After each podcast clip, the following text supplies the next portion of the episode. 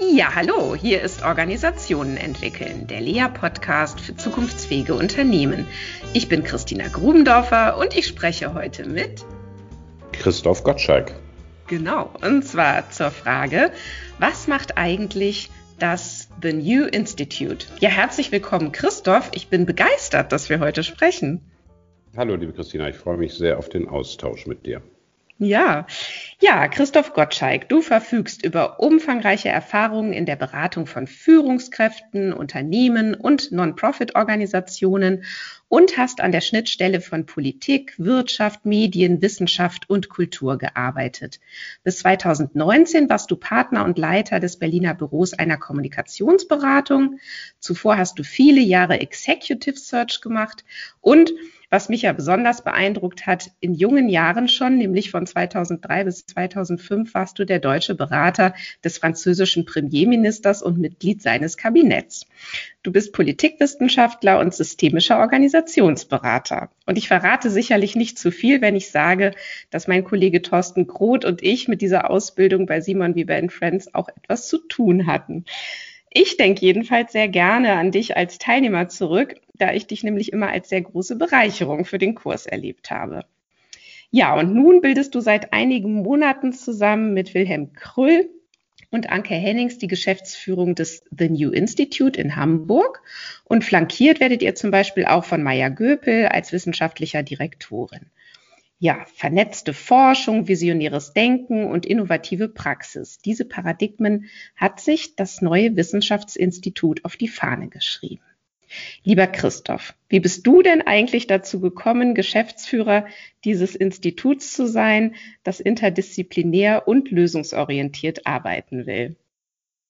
Vielen Dank erstmal, Christina, für diese wahnsinnig nette Anmoderation. Ich freue mich sehr auf diesen Austausch. Ähm, Natürlich durch Zufälle bin ich dazu gekommen. Ich habe erstmals im Jahr 2016, damals betreute ich noch äh, die Mandate im Non-Profit-Bereich weltweit bei Russell Reynolds, habe ich Erk Rigmas kennengelernt, äh, den Gründer, der hinter The New Institute steht, der eine Vision hatte, ein, wie er es nannte, Secular Monastery in Venedig aufzubauen. Ein Ort also, an dem weltweit führende Denkerinnen und Macherinnen zusammenkommen, um in Ruhe Lösungen für drängende Fragen der Welt zu erarbeiten.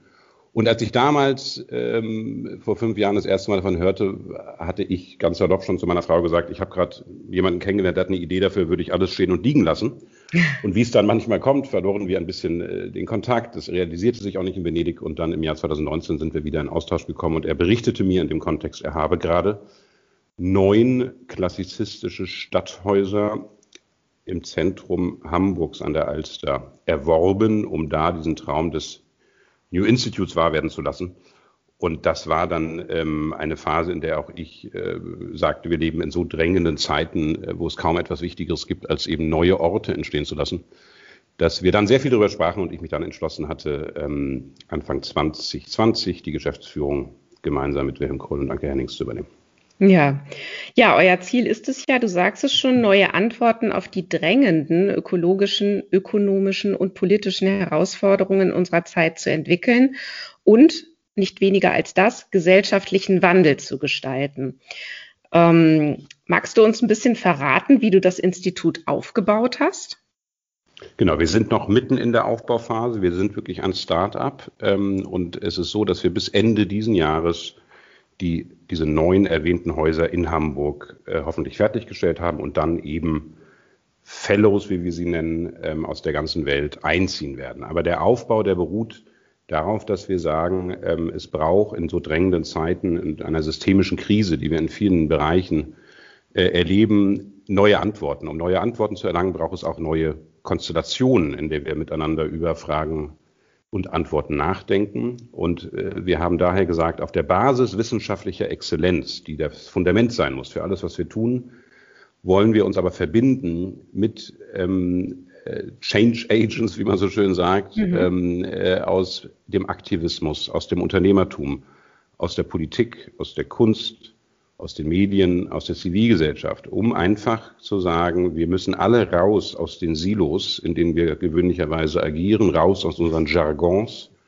um gemeinsam in einem Raum äh, Antworten zu finden, die eben auf eine ganz andere Art und Weise miteinander verwoben sind, interdisziplinär und wie wir eben sagen, intersektoral. Und die Kunst ist jetzt natürlich, Persönlichkeiten zu identifizieren aus diesen jeweiligen Bereichen, die die Offenheit haben, den Optimismus haben und auch den Mut haben, ähm, in neuen Konstellationen neue Antworten auszuprobieren und damit an die Öffentlichkeit zu treten. Das Besondere, wenn ich das noch dazu sagen kann, ist wirklich, auch wenn es so schlicht klingt, aber man muss es sich einfach klar machen, ist, dass wir einen echten Ort haben. Also wir haben einen Ort der Begegnung, an dem man gemeinsam lebt, an dem man gemeinsam arbeitet, wo man Vertrauen aufbaut, wo man Perspektiven des anderen vielleicht noch mal ganz anders erspüren kann, was ja für uns systemisch denkende Menschen auch was wirklich Wichtiges ist. Diese Multiperspektivität, die bilden wir sozusagen nicht in einem kurzen Workshop über drei Stunden ab, sondern idealerweise über ein ganzes Jahr wo Menschen aus diesen verschiedenen Bereichen miteinander leben und arbeiten.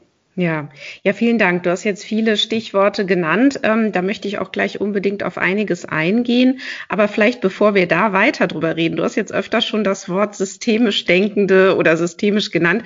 Ähm, inwiefern profitierst du denn auch vielleicht bei dem, was du gerade tust, da von deiner systemischen Ausbildung? Lässt sich das formulieren? Ganz enorm. Also das ist äh, wirklich ein Segen. Äh, ich habe einerseits schon bevor ich zu euch kam Coaching-Ausbildung gemacht ähm, und mich auch mit Aufstellungsarbeit beschäftigt. Aber das, was äh, wir sozusagen gemeinsam an Fragestellungen auch erarbeitet hatten im Bereich der systemischen Organisationsberatung, hilft enorm, weil man einfach ganz anders in der Lage ist, nochmal zu verstehen, äh, wie man mit Differenz umgeht. Wir haben mit, mit enorm vielen Ambivalenzen und mhm. teilweise auch wirklich aus meiner Sicht Paradoxien zu tun, wenn wir an solchen Ort bauen, der offen sein soll, gleichzeitig aber eine Geschlossenheit bieten muss, äh, der die Hamburger willkommen heißen will, gleichzeitig aber Ruhe garantieren muss für Menschen, die nachdenken. Also es sind so viele Dinge, die ja. so scheinbar unauflösbar erscheinen und äh, die Ruhe zu haben, eben die Probleme, die dann kommen, wie wir ja immer wieder sagen, zu bestaunen und dabei ein- und auszuatmen. Das ja. Äh, hat schon sehr geholfen, das auf, dem, auf der Grundlage einer gewissen äh, methodischen Kenntnis zu tun. Ja. ja. sehr schön. Zu bestaunen, auch im Sinne, ach, wie interessant. Ja. Ähm, um dann aber auch nicht davor in die Knie zu gehen, sondern zu sagen, das mh. ist total normal. Und jetzt geht es genau darum, diese ganzen Gegensätze, diese ganzen Spannungen irgendwie zu bearbeiten. Ja. Exakt. Und ich würde gerne noch einen Satz hinzufügen bei deiner Frage, wo es eben auch sehr hilft. Im Kern geht es ja um Veränderung von Verhalten, ähm, womit wir uns ja auch viel in so einer Ausbildung beschäftigt hatten.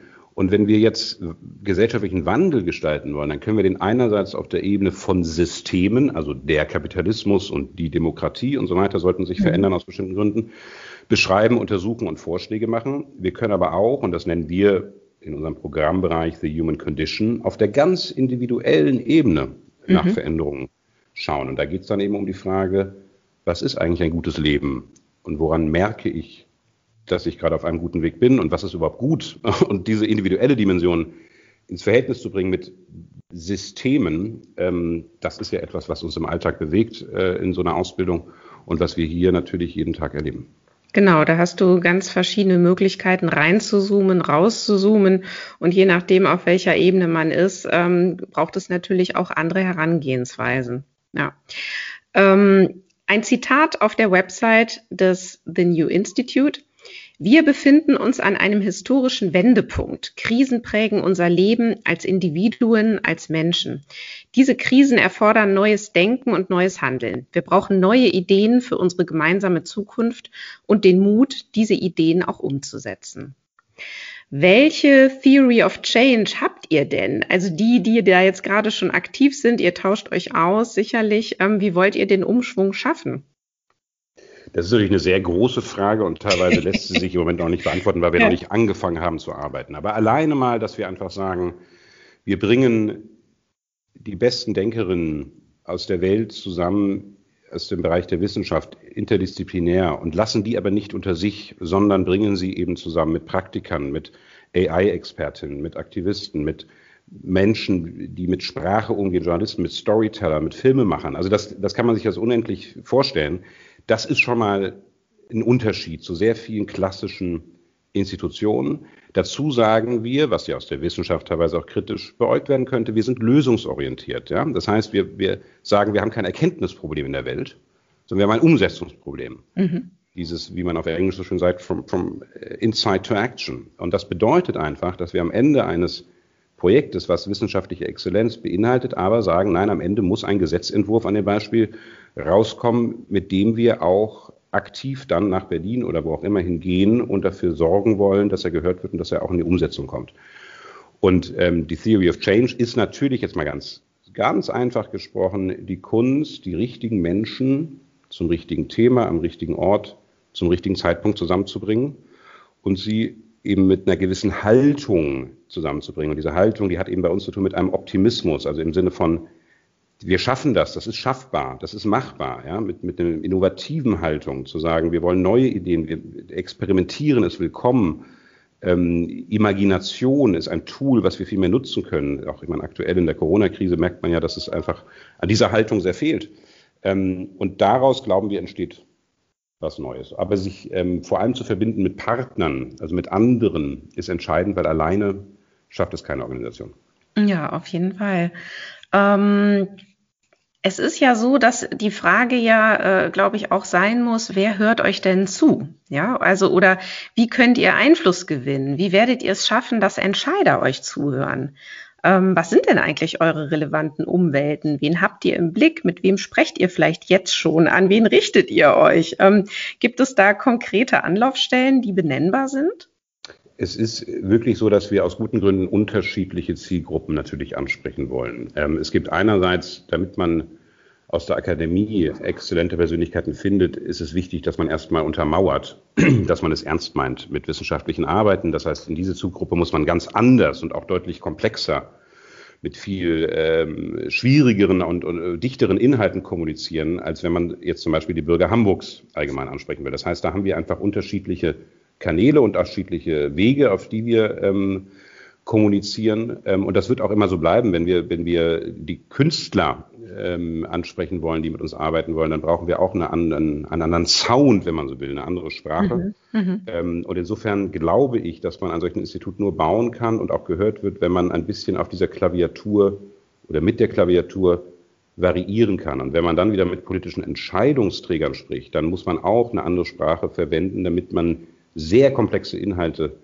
verkürzt natürlich auf, auf einen schnell zu verstehenden Sachverhalt, wo, wo, wo, der drängende Handlungsbedarf klar wird. Mhm. Ähm, und wenn man wiederum jetzt mit einer, sagen wir mal, eher breiteren intellektuellen Szene ähm, verbunden werden möchte, dann eignet sich natürlich ein feuilletonistischerer Stil, der auch mehr Ruhe hat, äh, wo man Zeit hat, ein langes Stück mal zu lesen. Und insofern gibt es eben aus guten Gründen keine einfache und singuläre Antwort auf diese Frage, sondern wir müssen uns jeweils immer genau gut überlegen, was für wen passt. Das Gleiche gilt auch für Veranstaltungsformate. Wir werden natürlich Begegnungen herstellen, die offen sind, wo äh, Hamburger Bürgerinnen herzlich willkommen sind, daran teilzunehmen, sich anzumelden, äh, wo Townhall-artige Formate vorstellbar sind. Und genauso wird es aber aus guten Gründen Hintergrundgespräche geben, äh, kleine Formate, Expertenrunden. Und das muss man immer variieren, je nach Inhalt und, und Zielsetzung. Mhm. Ja, ähm, ich würde gern einmal, äh, du sprichst ja viel von den verschiedenen Köpfen, die ihr da zusammenholt und noch äh, zusammenholen werdet. Und du hast jetzt auch schon erwähnt, ihr baut da derzeit an einer Art Wohn- und Arbeitsgemeinschaft für diese Denker und Denkerinnen aus aller Welt. Ähm, welche Vision habt ihr denn da dazu? Ähm, wie, wie soll denn das dann funktionieren? Also Hintergrund ist jetzt auch, wenn ich mir schon allein überlege, ähm, dass äh, das ja sehr viel ähm, Überzeugungskraft eventuell braucht, jemanden nach Hamburg zu holen, der oder die in einem ganz anderen Teil der Welt vielleicht mhm. aktuell wohnt. Ähm, also da, da braucht es ja äh, ganz viel ähm, ja, Tatendrang für so jemanden zu sagen, ja, da, das mache ich. Da ziehe ich jetzt mit meiner ganzen Familie nach Hamburg oder würdet ihr da sagen, nee, nee, die Familie musst du schon zu Hause lassen, komm mal alleine für ein Jahr? Oder wie ist das ganz praktisch gedacht? Eine sehr gute Frage und das Ganze noch unter Corona-Zeiten. Ähm, Auch das noch, genau.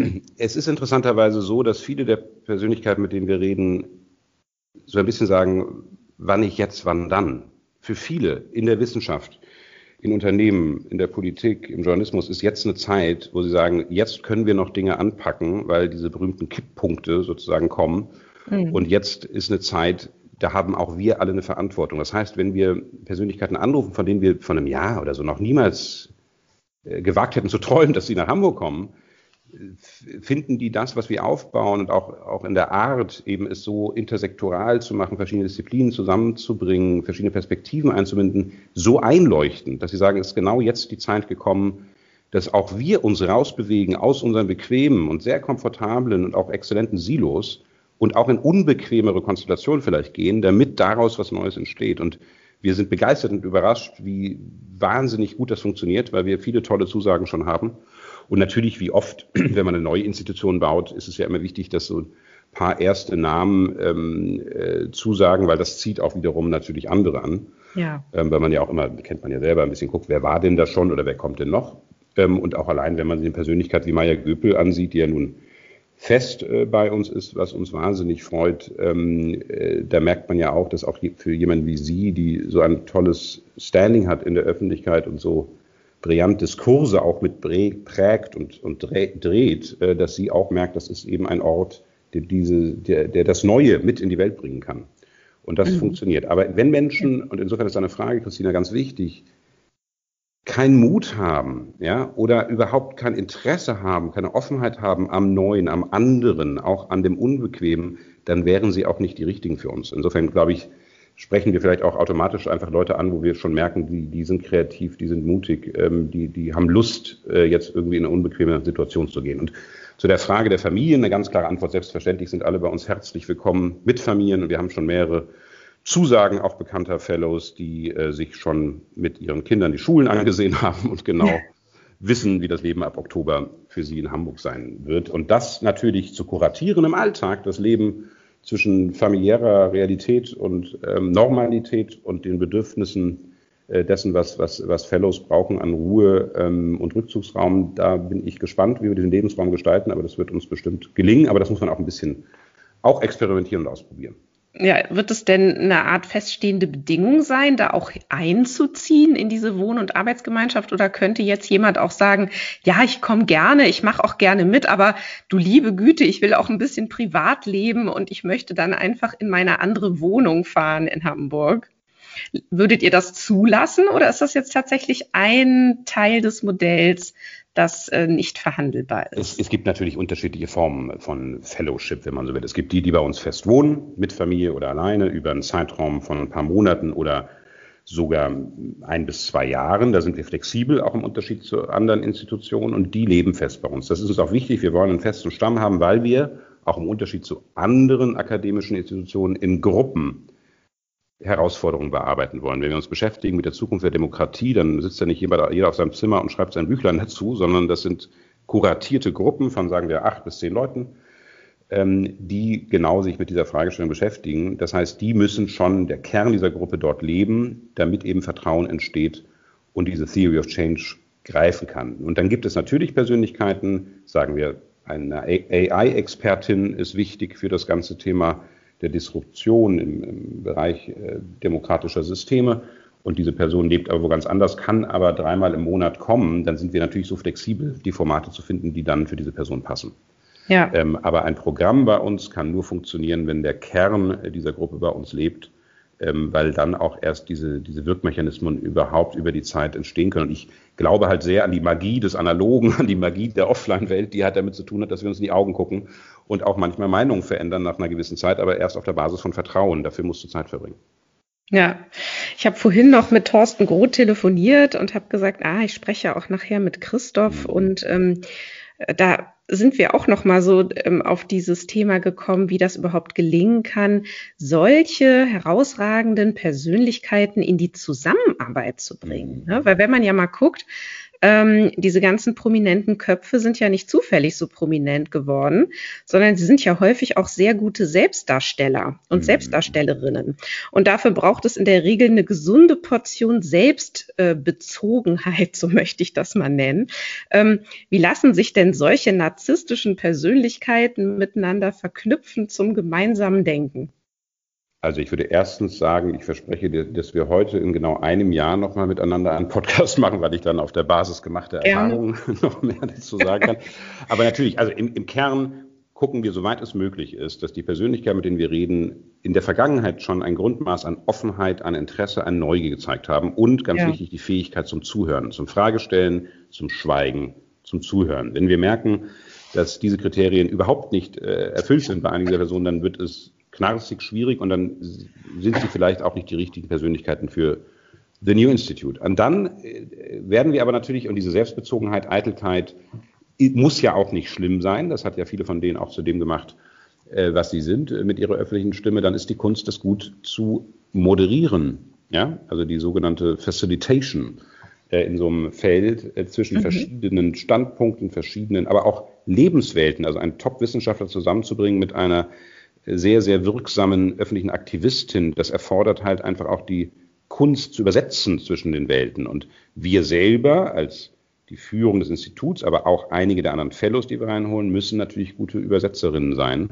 zwischen ja. diesen verschiedenen Welten. Das funktioniert es nicht. Wenn aber jemand nur in seiner Realität, in seiner Wahrheit selbstreferenziell weiterleben möchte, dann wird es keine glückliche Zeit im New Institute werden und das ist auch okay. Ja, das ist dann auch in Ordnung, es passt dann nicht. Ne? Du hast jetzt schon einige eurer Werte genannt. Ähm, das heißt, The New Institute steht für Care, Courage, Creativity und Commitment. Ähm, was mich ja auch äh, immer interessiert, ist, inwiefern denn Gebäude, Räumlichkeiten auch Werte transportieren können. Wird denn dort jetzt in der ganzen ähm, Renovierung ähm, da jetzt auch darauf geachtet, dass sich solche Werte auch gleich durch, durch, durch Räumlichkeiten ähm, vermitteln? Wenn man das schon betritt, spürt man das? Gibt es da was in der Richtung? Unbedingt, also ganz klar. Also wir sind eine Institution, die auch sagt, die Frage, wie ein Raum gestaltet ist, wie man mit Design umgeht, wie Materialitäten ausgesucht werden, das ist nicht egal, sondern es verändert sofort die Art, wie wir miteinander reden, wie wir uns begegnen wie wir uns fühlen. Da achten wir sehr viel drauf. Und wir haben die Chance natürlich über das gesamte Gebäude hinweg für verschiedene Atmosphären zu sorgen, verschiedene Stimmungen. Es kann einen öffentlicheren Teil geben, wo Gäste kommen, der sich anders anfühlt natürlich als ein Arbeitsbereich und wiederum der Privatbereich, wo welche leben. Ganz grundsätzlich ähm, interessiert uns eigentlich das, äh, was wir intern immer so nennen, deinstitutionalize the institution. Das heißt, Brechungen auch vorzunehmen. Das heißt, wenn du mhm. reinkommst, dass du gar nicht erst mal denkst, habe ich mich in der Tür geirrt, geirrt, weil es fühlt sich so an wie ein Privathaus, ja, wo vielleicht eine gemütliche Sitzgruppe ist, eine Kerze brennt und äh, jemand ähm, ganz freundlich anders vielleicht gekleidet, als du dachtest, oder so auf dich zukommt und du sofort denkst, ähm, ich bin hier bei jemandem zu Hause gelandet. ähm, und solche Momente wollen wir natürlich herstellen, dass ähm, Räume da sind, wo auch Zufälligkeiten entstehen können, weil man sich an, auf eine andere Art und Weise aufhält, weil man einen anderen Ton wählt, weil Leute hier noch jemanden mitbringen. Und darauf achten wir sehr. Und das hat ähm, auch zu tun natürlich, wie gehst du um ähm, mit einem Altbau. Nicht? Das sind äh, mhm. klassizistische Gebäude, die haben eine Geschichte zu erzählen. Diese Geschichte aufzugreifen, ist in der Dimension der Gebäude, der Architektur extrem wichtig. Es ist aber auch wichtig im Sinne der Geschichte, die wir erzählen wollen, wenn wir über Change reden. Und über Change zu reden bedeutet ja auch, sich immer wieder bewusst zu sein über das, was nicht verändert werden sollte. Also äh, Humanity's Best Traditions nennen wir es. Es gibt ja auch Dinge, die wir bewahren wollen aus guten Gründen äh, und sie eben verbinden wollen mit etwas Neuem. Und das kannst du natürlich in so alten äh, Gebäuden ganz toll machen. Zum Beispiel? Ja, das ist zum Beispiel die Art, wie wir miteinander umgehen, äh, Respekt äh, zu leben, ähm, Höflichkeit zu leben, Begegnungen eben nicht mehr nur über Zoom und sowas zu denken, sondern sich nochmal klar zu machen, was sind eigentlich die Grundwerte, die man braucht, damit Vertrauen entsteht. Mhm. Ähm, und solche Dinge ähm, wollen wir natürlich auch miteinander erleben. Ja. Ähm, nun bist du ja dort in der Führung des Instituts und ähm, du hast jetzt eben schon gesagt, man muss da auch Übersetzer sein, man muss äh, Facilitator sein. Ähm, wie lässt sich denn so ein Wissenschaftsinstitut überhaupt in Sachen Führung denken? Also was spürst du denn für eine Mission oder für einen Auftrag da ähm, in Bezug auf Führung? Ich glaube, wir müssen da sehr genau eben sagen, es ist natürlich teilweise eine Wissenschaftsinstitution, weil wir auf der Basis wissenschaftlicher Exzellenz das aufbauen, aber eben nicht nur, sondern es werden mhm. auch viele Praktiker, Kreative aus anderen Bereichen vorhanden sein, die die einen anderen Referenzrahmen gewöhnt sind und auch anders angesprochen werden müssen. Und insofern äh, gibt es auch vielleicht nicht das Führungsverständnis, mhm. das für alle funktioniert, sondern eine vielleicht auch genial ähm, äh, unterschiedliche Art, wie wir in einem Führungsteam unterschiedliche Stile anbieten, ja, oder unterschiedliche Tonalitäten leben, je nachdem, äh, mit welcher Gruppe wir auch reden und, und was für wen gut funktioniert. Was natürlich Führung ganz generell, und das ist ja auch ein großes Thema von dir in anderen Bereichen betrifft, ist, dass wir jetzt in dieser Corona-Zeit ein solches Institut aufbauen und wir ja äh, noch gar nicht genau wissen, wie man mhm. eigentlich den wirklich passenden Führungsbegriff etabliert und was ist eigentlich die passende Führungskultur, weil wir teilweise miteinander arbeiten und wir haben uns noch nie persönlich kennengelernt. Ja. Und ein solches Start-up hochzuziehen ist sowieso eine Herausforderung. Dazu noch eine riesige Baustelle, wo teilweise 120 Leute äh, in, in Schichten über den Tag hinweg arbeiten. Das aber noch unter Corona-Bedingungen macht es so viel schwieriger noch. Das ja. heißt, ähm, auch da können wir, glaube ich, unsere Führungskultur und das richtige Verständnis erst festzurren und auch damit experimentieren äh, wenn wir vor Ort sind. Naja, und die wird sich ja auch sowieso entwickeln, ob ihr wollt oder nicht. Ne? Ja, natürlich. ähm, jetzt ist und, die, es und die hat natürlich, ja. und das kennst du, Entschuldigung, ja, äh, die, die, hat natürlich teilweise mit Personen zu tun oder Persönlichkeiten, die Führung ausüben im Bereich der Fellows, im Bereich der Wissenschaft und auch in unserem Institutsbereich. Teilweise hat es aber auch zu tun mit den Strukturen, die wir bauen. Und da müssen wir dann natürlich immer wieder mal wach drauf gucken, wie das zusammenhängt und an welchen Stellen wir vielleicht noch eine Schraube drehen. Ja, also ihr macht das wirklich gerade unter sehr herausfordernden ja. Äh, Rahmenbedingungen.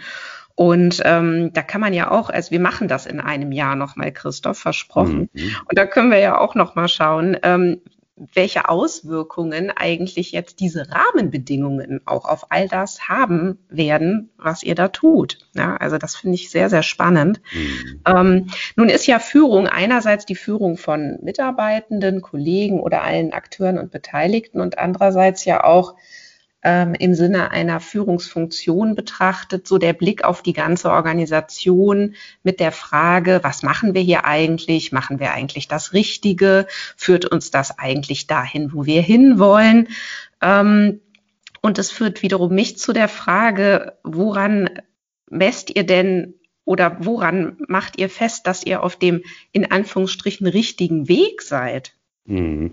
Also jetzt in der ersten Phase ging es ja wirklich darum, wir haben eine Idee, wir haben eine Vision, wir haben eine Ambition und die wollen wir in die Welt bringen. Also die, die durchdenken wir strategisch, machen ein Konzept dafür und die bringen wir ähm, nach außen und dann haben wir erstmal eine Resonanz. Und diese Resonanz, die erzählt ja schon was darüber, äh, wie es ankommt und wie Leute darauf reagieren. Und da haben wir eben gemerkt, seitdem wir das im September äh, nach außen gebracht haben, dass das wirklich äh, sozusagen von Taz bis Fatz und über alle Sektoren mhm. hinweg ganz toll war. Ja, und da haben wir erstmal die erste Indikation, das kann nicht ganz falsch sein, was wir uns da überlegt haben, äh, weil es merkt. Und, und der andere ähm, Weg, es zu messen, ist für uns, was wir eben kurz erwähnten, natürlich im Austausch mit potenziellen Fellows, die zu uns kommen sollen, äh, dass wir einfach merken, dass äh, wie reagieren die, sagen die zu, sagen die ab, worauf schauen die. Und da merken wir bisher auch, dass das, was wir da konstruieren und uns vorstellen, ähm, funktioniert. Ähm, und alles andere können wir dann wirklich erst beginnen zu messen und auch die richtigen Kriterien dafür zu entwickeln, wenn wir anfangen, ins Arbeiten miteinander zu kommen. Hm. Okay, und dieses Arbeiten miteinander, das hat also auch tatsächlich jetzt noch gar nicht wirklich angefangen. Oder gibt es erste kleine Dinge, die da schon laufen? Wir entwickeln natürlich erste Programme. Es gab auch schon die ersten Ausschreibungen, die sogenannten Calls äh, für mhm. verschiedene Programme im Bereich dessen, was wir tun im Bereich äh, der Arbeit rund um eine neue Werteordnung nach Corona, mhm. sich Gedanken zu machen. Und das zweite ist äh, das ganze Thema Future of Democracy. Mhm. Also wie sieht ein gutes demokratisches System der Zukunft aus? Ähm, da sind wir natürlich insofern schon im Arbeiten, dass es Ausschreibungen gab, dass es dafür Bewerbungen gibt, dass wir einzelne Persönlichkeiten weltweit ansprechen und somit auch Fragen innerhalb dieser Programme schärfen aber das Miteinanderarbeiten beginnt dann ab Herbst und dann Ende des Jahres intensiver, wenn die ersten wirklich zu uns ziehen. Im Moment sind wir wirklich dabei, Programme aufzubauen. Maja Göpel konzipiert jetzt natürlich ihr Programm im ganzen Bereich der ökonomischen Transformation. Ähm, wie sieht Wirtschaften von morgen aus? Ähm, und das wird etwas sein, was dann auch zum Herbst hin eben in eine Ausschreibung wahrscheinlich gegossen wird oder in ein Programm, wo wir einfach äh, Menschen auch ansprechen aus der ganzen Welt und sie bitten, daran mitzuwirken. Ja, vielleicht ähm, fragt sich der ein oder andere Hörer oder Hörerin jetzt auch gerade, ob er oder sie auch bei euch irgendwie mitmachen kann. Äh, wer sollte sich denn unbedingt bei euch melden und wer vielleicht auch besser nicht? Oder sagst du, oh, das ist alles noch viel zu früh? Ähm, nee, melden können sich wirklich äh, Menschen, die in der Vergangenheit schon gezeigt haben, dass sie neu denken können, dass sie ähm, Lust haben, sich in neue Konstellationen zu begeben und dass sie in, in einer gewissen Weise exzellent sind in dem, was sie tun. Damit ist aber jetzt nicht so ein Exzellenzbegriff gemeint, der in irgendeiner Form elitär ist, ganz und gar nicht, sondern eher, dass Leute es wirklich ernst meinen und dass sie einen Track Record vorzuweisen haben, dass sie in einer bestimmten Sache wirklich so gut sind und auch so ungewöhnlich sind, dass daraus einfach Neues entstehen kann. Und da äh, sind wir natürlich immer ansprechbar und sind vor allem auch dankbar, auf andere Persönlichkeiten hingewiesen zu werden. Ja? ja. Äh, weil wir, es ist ja auch ganz elementar wichtig, dass das hier keine äh, deutsche und westliche Veranstaltung wird. Wir sind extrem interessiert an Hinweisen, auch die den globalen Süden betreffen, die Asien betreffen und, und viele andere Regionen, ähm, dass wir wirklich eine Diversität äh, herstellen, ähm, die, die einfach äh, angemessen ist bei den Herausforderungen, die wir vor uns haben. Wenn wir das unter uns äh, weiß und westlich diskutieren, ähm, wird es die Welt nicht voranbringen. Nee, dann kann das ja nichts werden, genau. Und irgendwie ist man ja doch in seiner eigenen Blase und ja. dann doch mal dankbar für Hinweise. Ähm, was mich jetzt nochmal ähm, so Richtung Ende unseres Gesprächs interessiert, ist, ähm, wie ist denn das überhaupt alles finanziert? Also wenn man, ähm, weißt du, ich frage mich jetzt als Organisationstheoretikerin natürlich auch ein bisschen, ähm, so eine Organisation folgt ja dann doch immer dem Kapital. Also sprich, da wo es Geld herkommt, müssen irgendwelche Interessen ähm, berücksichtigt werden. Äh, in welchem Spannungsfeld seid ihr denn da unter Umständen unterwegs? Das Spannungsfeld insofern einfach, weil es gibt einen Geldgeber, das ist R. Kriegmas, der nun schon seit vielen Jahren als Philanthrop, äh, als Förderer der Wissenschaft, der Humanwissenschaften, der Geisteswissenschaften äh, aktiv ist und, und dafür auch bekannt ist, der ähm, hinter diesem Institut steht ähm, und einen Rahmen zur Verfügung stellt, der es uns ermöglicht, zumindest die ersten zehn Jahre in einem gewissen Maße dieser Arbeit nachzugehen und es dann, und das ist der Plan, extern evaluieren zu lassen, um zu gucken, ist überhaupt eine Wirkung feststellbar, haben wir unsere Theory of Change erfüllt und gut gelebt, oder hat das, war es eigentlich auch nur, so wie andere Institute, ein netter äh, Resonanzraum, wo viel geredet wurde und mal ab und an ein Paper rausgeschickt wurde, aber mehr nicht. Das wäre natürlich nicht genug. Und das werden wir sehr genau evaluieren. Und er ist so wie andere Gründer auch, aber hier ganz besonders jemand, der sich auch intellektuell, inhaltlich sehr interessiert für diese Themen, sich mit einbringt, ähm, gute Fragen stellt und auch ein Macher ist. Es ist ein erfolgreicher Unternehmer, mit dem es natürlich auch wahnsinnige Freude macht, äh, solche Strukturen jetzt neu aufzubauen, weil er halt im schönsten Sinne mit anpackt, äh, nicht nur was Entscheidungen betrifft, sondern auch, wenn man mal äh, ein paar Stühle von links nach rechts tragen muss, dann ist er halt auch dabei. Und das macht Spaß und das ist aber auch natürlich, und das kennt ihr sehr gut aus eurer systemischen Arbeit, ähm, äh, hat, hat Logiken des äh, Familienunternehmers. Äh, mhm. Und da gibt es natürlich auch Irrationalitäten, mhm. äh, die mit eingebaut sind, aber die wunderbar sind, äh, die ich eher als sehr bereichert erlebe, wenn man so sehr unternehmerisch und schnell ein solches neues Institut aufbauen möchte. Ja, es hört sich insgesamt echt traumhaft an, vor allen Dingen ähm, nicht, äh, um irgendwelche Drittmittel werben zu müssen. Ja, das hat einfach jetzt Vorteile, um natürlich eine gewisse Schnelligkeit zu haben ähm, und, und eine gewisse Effizienz im Aufbau. Aber wir werden perspektivisch ganz viele Partnerschaften mit anderen machen äh, und nicht denken, dass wir alleine ähm, Dinge verändern können. Das wäre naiv äh, und auch wirklich falsch. Ja, Christoph, man kann dich auch live erleben und zwar die Simon Weber Friends Jahrestagung wird am 18. und 19. Juni stattfinden und widmet sich dem Anderssein und dessen Realisierung.